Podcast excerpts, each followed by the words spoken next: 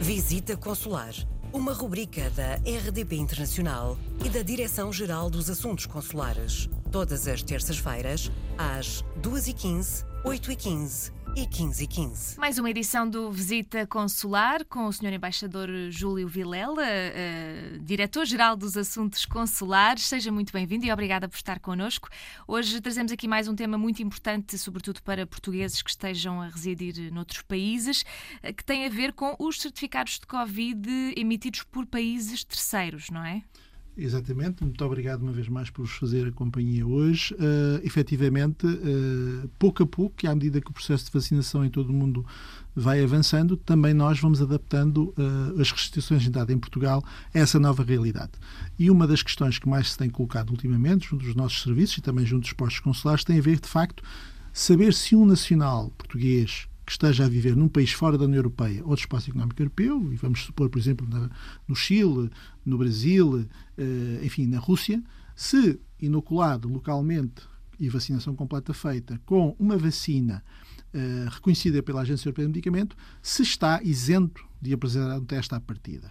Ora bem, não está isento. Eh, o princípio que temos de ter em conta é que, para já, desapareceram de todo quaisquer regras em termos de quarentena. Qualquer cidadão português naturalmente pode sempre vir para Portugal, mas no caso de ter sido vacinado num país terceiro, com uma vacina que, mesmo que seja reconhecida pela Agência Europeia de Medicamento, eh, lhe tenha sido ministrada e tenha obtido o certificado oficial desse país, esse certificado não é ainda suficiente para poder viajar sem o teste. Isto porquê? Porque a atual legislação eh, europeia e também a legislação portuguesa estabelece que essas possibilidades eh, irão decorrer de reciprocidade. Quando nós tivermos formatado um mecanismo de reciprocidade entre, suponhamos, o Chile e Portugal, entre o Brasil e Portugal, quando isso estiver formatado e formalizado, então sim, as vacinas ministradas nesses países, nos termos que se encontram previstos na legislação portuguesa e sendo uma vacina reconhecida pela EMA, poderão passar a ser reconhecidas, isentando os portugueses de terem que fazer o teste, que é sempre incómodo, claro. para chegar a Portugal. Fica então mais fácil uh, entrar em Portugal nesse, nesse caso. E então, quais é que são os certificados válidos para entrar em Portugal?